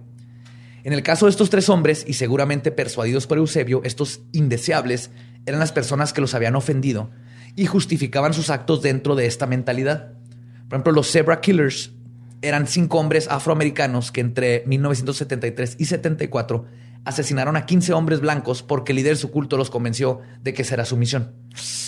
Entonces llega un punto en donde te convences. Por lo general, estos asesinos nomás matan y el punto es matar y de forma de castigo. Claro. Y este, el- tienen un líder y tienen más que ver con eso. Y como dices, no es justificarlos, pero, o sea, es tratar de entender y dices como, claro, Sí. yo he sido oprimido por este grupo de personas y ya tengo tanto coraje, no solo por mí, sino por todo el bagaje de la gente que está atrás Claro, de mí. y de repente, digo, eh, este, como hipótesis, pero digamos que en una pelea matan a alguien y lo entierran y Eusebio les dice que otro, ese güey también nos la está cagando, ¿no? Claro. Y se van y se empiezan a empoderar. Yo- Pero Eusebio es el que lleva el control y los demás cada vez lo empiezan a ver como algo más, una forma de, de misión para ellos, de Claro. vamos a chingar a estos güeyes que están mal y nos están jodiendo la vida. Y por otro lado, Eusebio manifiesta un perfil de un asesino de tipo hedonista por lujuria, que se caracterizan por tener elementos fetichistas a la hora de elegir a su víctima. Además de que torturar y mutilar a sus víctimas son parte de su modus operandi. Son motivados por lujuria y placer sexual. Por lo Entonces, general, en resumen, Eusebio era el activo, los otros tres eran los pasivos. que les cortaba las nalguitas. Así de, aparte, corten nalguitas, pónganlas en la pared y ahorita voy a penetrar. ¿No? tú ponte a hacer las mimosas. Sí, Basilio. mientras- Sí. No es insulto, Basilio. Es que tú haces las mejores mimosas, netas. Chingón. También tus daiquiris te quedan divinos. y la chupas rico. Pero no te tenía que decir eso, tía. Love you. Love you. Es común con esta, con este tipo de asesinos son por lo general organizados y es común el desmembramiento de sus víctimas y sus as- asesinatos son personales, por lo general usando cuchillos, objetos contundentes o la estrangulación. O sea, quieren estar presentes en el asesinato. ¿no? Ejemplos de estos asesinos son Ed Kemper, el, el asesino de las este, escolapias. ¿Viste Mindhunter? El del bigotito. Sí. El del bigotito que entrevistan, que es bien buena onda. Ok, Ajá. órale. Y Ed Gein. Ujú. Entonces, Ed Gein, el que hablábamos de las pieles, es exactamente este tipo de asesino. Entonces, el perfil queda perfecto. Que creo que, aparte, el paralelo entre la caja de vulvas y los penes empotrados es más que obvio. Y las nalgas en la pared también. que debe haber habido, ¿no? Sí, Claro. sí, sí, claro. Y me encantaría saber lo que los expertos opinan sobre lo que acabo de especular, ¿no? Porque este aparte fue un caso viejísimo. No, no- no encontré estudios, realmente que alguien tratara de sacar el perfil y todo eso. Pero yo veo posible que Eusebio fue quien desarrolló estos sentimientos monstruosos, los verdaderamente sociópatas, que después de un catalizador florecieron y dada la aislación, falta de educación y marginalización de sus compañeros, no le fue difícil convencerlos de que fueran parte de sus fantasías fetichistas sexuales, lo que eventualmente evolucionó a que se creara una pandilla empotradora de penes, conocida como los Wipas. Y esa fue la historia De, de, de los primeros asesinos o los únicos ahorita que tal vez los primeros eh, que eran nativos, ¿no? Indígenas. Claro, y además homosexuales. Sí. Qué cabrón. Yo ya mi pueblo, sí, mi pueblo Wipa. que también son estas cosas, por ejemplo, en, en- en la mayoría de, de- de las culturas indígenas y nativas, no había tal cosa como homosexualidad, ¿no? Es, estaban, todo el mundo maneja de- desde los apaches hasta los mayas, tienes el tercer sexo, Y de Ah, claro. Sí, y se, y se consideran hasta divinos, ¿no? Porque tienes el balance entre Divis, masculino divis. y femenino. Ah, Divis, divis. Divis, divis. No, güey, lo cual, exacto, es como de, pues ya dejémonos de géneros, ¿no? Ya no solo es masculino y Antes no femenino existía desde eso, siempre. no existía ese, ese tipo de género en el sentido de, ah, es que este vato es gay. No, era, era el otro género y son, este, lo, eran divinos Ah, en el sentido literal de la palabra, porque tenían el lado femenino y masculino altos al mismo tiempo. porque todo-.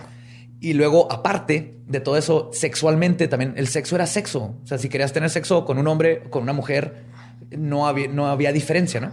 Que así es, ¿no? Así- Ajá, sí, o sea, piel es piel. Yo quiero- Claro. hoy voy a tener sexo con, con este vato, mañana de con pollo. esta chava. Sí, aunque sea de pollo, claro. Pues sí. Pero así era la, la cultura era abierta en ese sentido. Pues, el- es- ¿Quieres tener sexo? ¿Qué importa? No fue hasta que empiezan todas las conquistas y empieza a Claro. meterse la religión que, que hace pues, ilegal y hace eh, no moral. Inmoral. Inmoral. Ay, güey. Me gustó esa palabra. ¿La puedo, la puedo empezar a usar?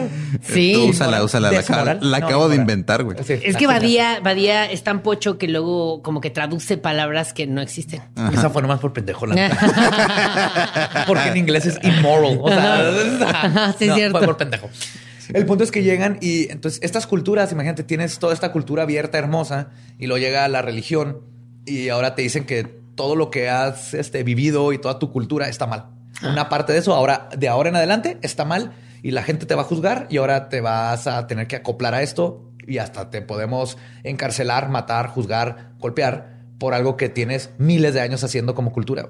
Verga. Es cuando llega el Verga en la monoteísmo y pared. nos- Verga en la pared. La pared. La La pared. Parada, güey. Lo cual está más Verga cabrón. parada en la pared. Es verga parada en la Hay pared. una verga parada en la pared. Canción de Cepillín En la pared. Hola porco, poro, hola porot. Hola, porot. Hola porot. Uno burgo, porot, hola porot. Y ya solo podemos cantar eso porque tiene derechos. Es de lo que vive Cepillín y se mantiene más, sí, hasta sí. el momento. No necesita más. Ah, Pero es el caso triste de todas estas culturas y cómo llega otra ideología a Claro. no solo, no solo ajá, a tratar de deshacerse de, de la cultura del otro, sino que aparte a juzgarlos e inclusive eh, este, torturarlos, matarlos, encarcelarlos y cambiar la forma de vida. Ahorita estamos en el ciclo donde estamos regresando a, a, oye, sí, A qué cuestionarnos, pendejos, ¿por qué- ¿no? A por qué cuestionarnos. no puedo tener sexo con el de acá? No, porque me dijo Claro, un alguien. libro o qué? What? Claro. Ay, sí, a mí se me antoja ver esto de acá y luego ir a tocarlo de allá. Y, si Claro. todo el mundo en su consentimiento, ¿para Claro. qué te limitas, no? Totalmente. Ya es Muy lo que bien. está pasando con la gente. Este podcast es. muy abierto, chinga. muy bien, Badía. Y pues, Raulito, muchísimas gracias. Como siempre, es un placer tenerte en la silla. Gracias embrujada. a ustedes en la silla embrujada que ya me hace eh, pipí. Ya Sí. desde la mitad antes, del programa. an- antes de, de irnos, este, tienes cosas de tus redes y si tienes Ah, algún- sí, redes sociales estoy como arroba Raúl Jiménez. Tengo un programa en YouTube que se llama Ta Ta Ta Ta, Ta, donde ponemos a comediantes a eh, pues demostrar sus conocimientos en diferentes materias de la primaria y secundaria. Ahí estamos Lolo y yo, búsquenos. Ahí están Sí. Lolo y Badía resolviendo examen de matemáticas y tú de Fue de historia, ¿no? Historia. También me fue a la chingada. Me debe haber tocado la historia. y este, y sí, y pues nada, síganme en las redes para enterarse de mis shows. Va. Y pues recuerden, a nosotros nos pueden seguir en todos lados como arroba leyendas podcast. Yo soy arroba ningún Eduardo. Yo soy Elba Diablo y ya dicho todo eso, nuestro podcast ha terminado. Podemos irnos a pistear. Esto fue Palabra de Belzebub. Abrahadabra. Hacer fila al baño. Me voy corriendo al baño.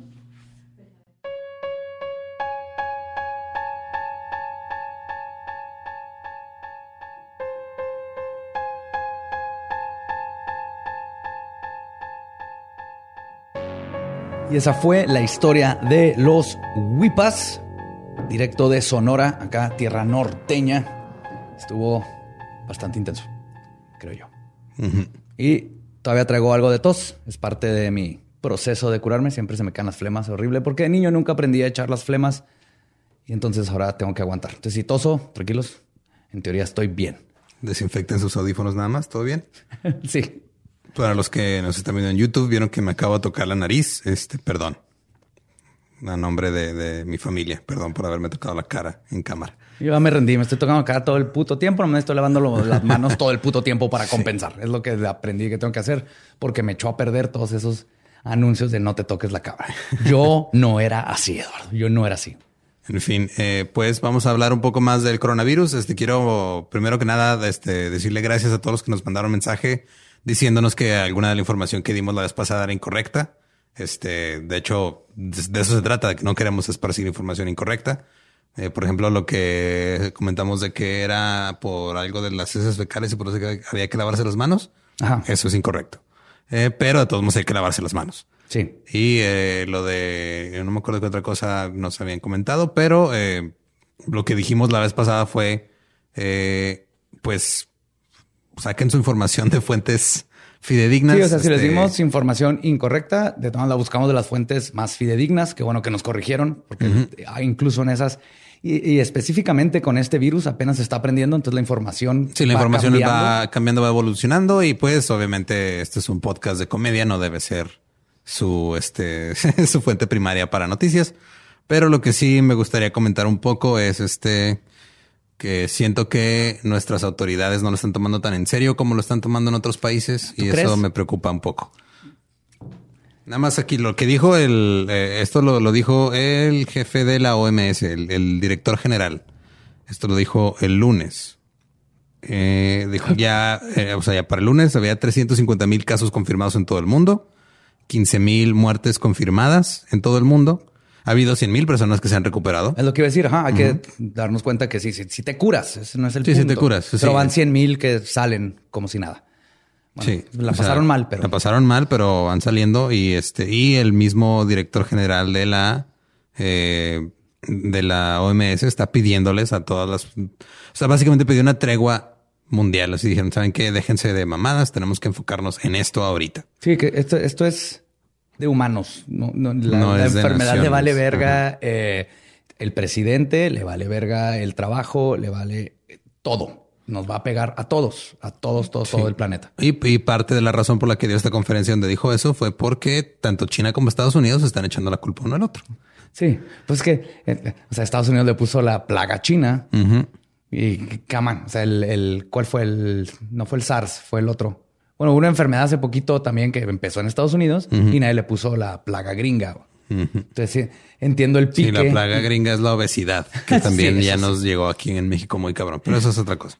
Entonces, este, eso dijo la OMS, eh, la, el, el director o el jefe de, no es que no sé cómo sean estos, estos puestos, es el chief de las Naciones Unidas, Antonio Guterres, también dijo que quiere este, que las, las, eh, los países o los gobiernos que tienen más dinero, como todos que son del G8 y creo que hasta el G20, este, que donen mínimo dos billones de dólares entre todos para ayudar a las, pues, a los lugares más pobres, a los que no tienen recursos para nada, para evitar, o sea, para prevenir desde ahorita que se haga un desmadre y Claro, es que si, ayudas a ellos, te ayudas a ti mismo. Esto es de tener esta madre en donde está.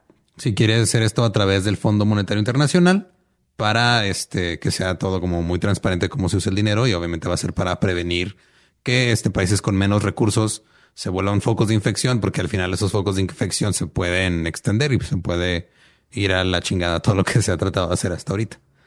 Eso, o sea, es para nada más es para poner en contexto lo que están haciendo este otras organizaciones internacionales. Por ejemplo, tengo aquí el Talibán también. ¿El Talibán? El Talibán. O sea, el talibán, los terroristas. Sí, sí, sí, sí, sí, sí. La organización. La organización terrorista, conocida como el talibán eh, le ha pedido a todos sus, este, bueno. ¿Se acuerdan cuando ese era nuestro miedo más cabrón del mundo? El talibán juró no matar gente que esté trabajando en el sector salud. Ay, cosis. Ajá. Y que van a trabajar este, eh, eh, así con gente del sector salud de manera internacional porque también en Afganistán está yendo la chingada con el coronavirus. Güey, te tienes que sentir de la verga si a ti te está valiendo madre esto y el talibán ya se puso las pilas. ISIS. ISIS le está diciendo a sus reclutas, a sus miembros que no viajen a Europa a hacer ataques terroristas porque se pueden contagiar de coronavirus. Terrorista. ¿Sabes qué no les dio? ¿Sabes qué no hizo ISIS? ¿Qué? Decirle a sus reclutas, oigan, mira, si tú vete a Italia a hacer un ataque terrorista, nada más llévate esta estampita. Con eso vas a estar bien. Dos. Eso no dijo ISIS. No, dijo, no vayas, cabrón. Dijo, no vayas. Déjate, ahí te va lo más irónico. No vayas a explotarte a ti mismo y morir. Porque te vas a contagiar de un virus. Así es. wow. Exacto. A lo que voy es esto, esto no es nada, o sea, no, no somos partidistas, no somos No. este gente, no, estamos preocupados porque eh, ya también eh, algunos organismos internacionales han dicho que no ven a México preparado para lidiar con, con esto, porque no las, las autoridades no, les, no le están dando la importancia que le están dando en otros, en otros países. Este, por ejemplo, en Italia ya ahorita están en encierro completo. En Ya este, tienen más muertes que China. Ajá, en España también, Francia también, del estado de California, en Estados Unidos ya también está en, en encierro. Este, en Taiwán multaron con 33 mil dólares a un güey que estaba en cuarentena porque estaba, este, ya este, había salido positivo y lo, y lo multaron por no cumplir con su cuarentena. Entonces, eventualmente, si no se toma en serio esto, van a tener que tomarse ese tipo de, me- de medidas y va a ser más difícil todavía. Ahorita, eh, creo que la mayoría de las personas que, que hemos estado al tanto de lo que está pasando, hemos tratado de ser lo más prudentes Sí, lo más y tomar las medidas del- y tratar de, de no hacer este o tratar de no cometer los errores que han cometido otros países, pero está cabrón cuando no tienes apoyo de tus autoridades. Y más que apoyo, eh, cuando estás recibiendo dos noticias contrarias. Y nosotros acá en, en Juárez vemos esto, digo, lo pueden ver en cualquier lado, pero nosotros estamos muy pendientes de todo lo que pasa en Estados Unidos porque nos afecta directamente. Ya cerraron las fronteras, por ejemplo, a tráfico común. Y Trump hizo exactamente lo mismo que estamos viendo que está pasando en México, que es hacer de menos lo que está pasando.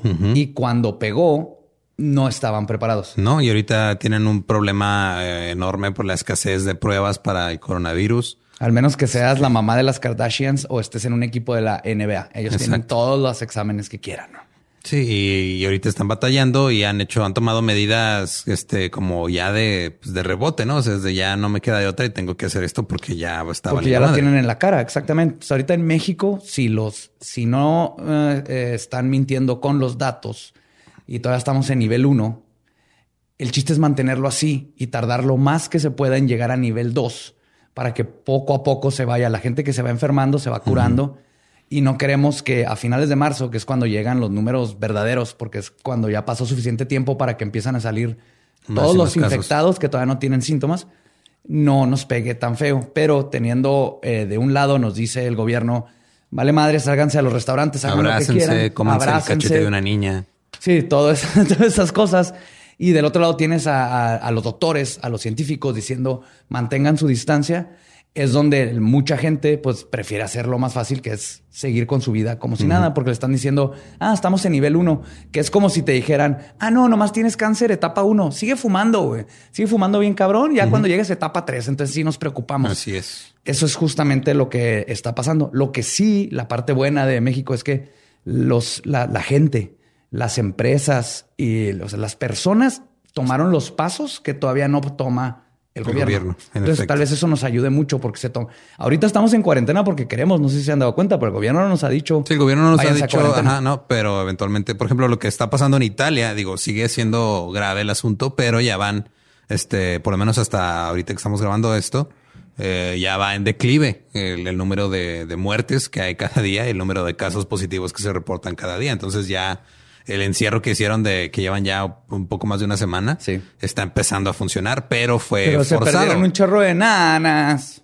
Pero fue, o sea, fue forzado y fue necesario porque ya no había de otra, de otra forma y ya se perdieron, este, iban a aproximadamente seis mil muertos, entre ellos 20 25 doctores, me parece, ya de... Sí, taparon de el pozo cuando ya habían seis mil niños que se habían caído Ajá, adentro. así es. Entonces, el punto, recuerden, aquí en México es no llegar a ese grado.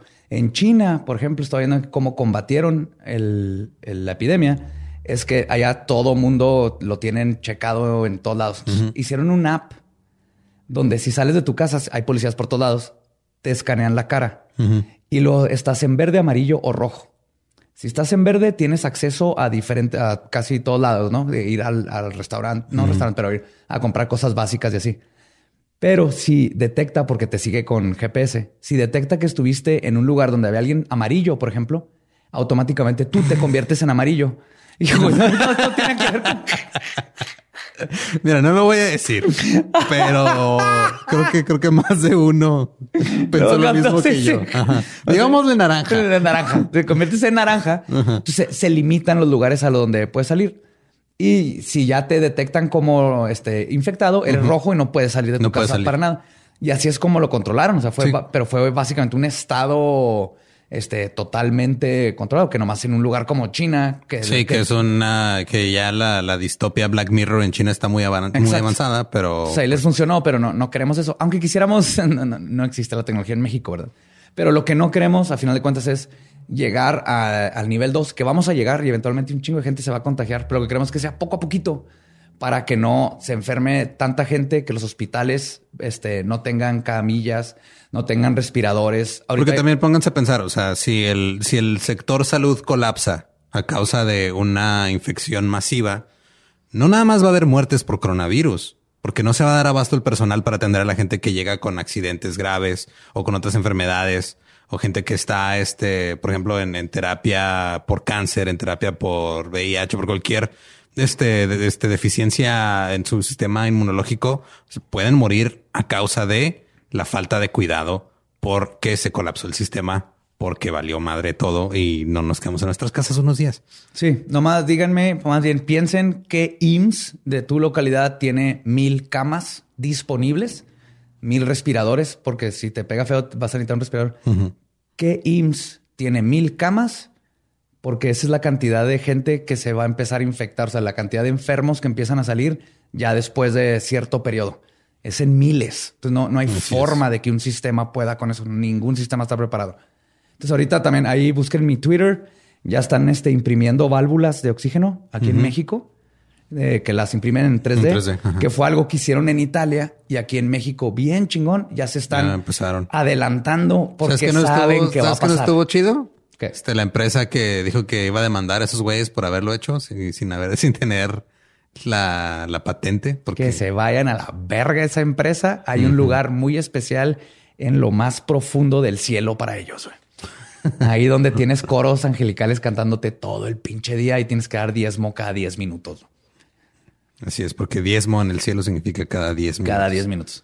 Sí, entonces el punto es síganse cuidando nosotros nos estamos cuidando también. Nomás el, el ejemplo más sencillo. Si se enferma Lolo o me enfermo yo y no podemos hacer el podcast, no solo les afecta a ustedes que no hay podcast una semana, nos afecta a todos los que trabajamos en el podcast porque ese es un dinero que no nos va a llegar, que es con lo que pagamos la renta y bye, se acabó eso. Y así como está ahorita nosotros con el podcast, están comediantes, están pequeños empresarios, que aquí traten de ayudar. O sea, no tienes sí, que si tienen, si tienen, ajá, si tienen eh, la oportunidad de comprar comida por Uber Eats a un negocio local, adelante. O sea, aquí es ayudarnos. De hecho, este me mandaron por Instagram también que me parece que fue en, ah, déjalo busco aquí rápido, pero en, en, en una ciudad se están quedando ya sin equipo médico en algunos hospitales y la gente se, se, o sea, se juntaron así en un grupo de WhatsApp y les compraron este lo básico, ¿no? Guantes de látex, mascarillas, todo eso. O sea,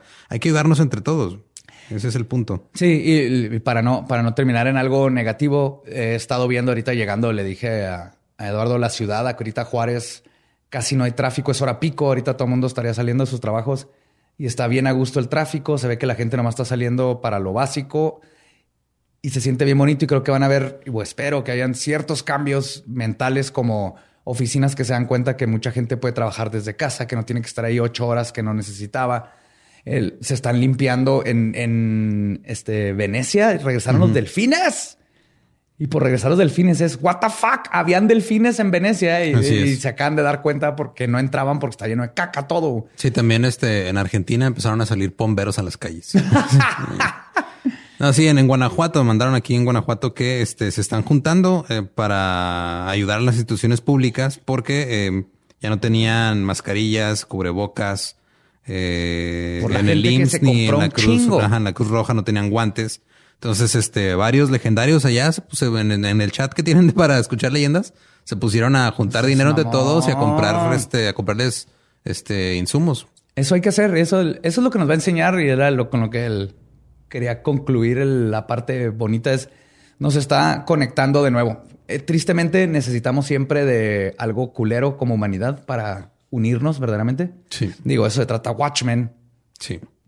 Y ahorita está sucediendo y hay que unirnos. O sea, cuídense, ayuden a los demás. Podemos hacer un chorro de cosas bien fregonas juntos. Estamos viendo ahorita, yo creo, así, la, el, el renacentismo de las redes sociales entre TikTok e Instagram y todo. La gente está enseñando cómo cocinar, tocar guitarra, este, hacer aviones de papel, todo, ¿no? Porque pues, no tienes otra cosa que hacer. Entonces está muy padre lo que estamos haciendo, hay que seguirlo haciendo y aquí en México específicamente vamos a ser nosotros, las personas, los que nos adelantemos porque hemos estado aprendiendo cómo le fue a Italia, cómo le fue a España, lo que ellos hicieron mal, que nos los han estado diciendo un chorro y mucha gente está haciendo lo posible para adelantarnos y que no lleguemos a ese punto y que cuando lleguemos estemos preparados. Entonces, cuando logremos esto, vamos a seguir a tratar de hacer que México con orgullo diga, cuando nos pegó culero ya estábamos listos. No porque nos dijeron, no nos tuvo que decir el gobierno, de hecho nos dijo todo lo contrario, porque somos mexicanos y somos chingones. Así es. Y muchísimas gracias por escucharnos otra vez. Nos escuchamos y todo sale bien el próximo miércoles y el lunes también con el Dolop. Eso fue a propósito. Te odio. Samo, cuídense, manténganse macabrosos y curiosos y satanizados. Bye.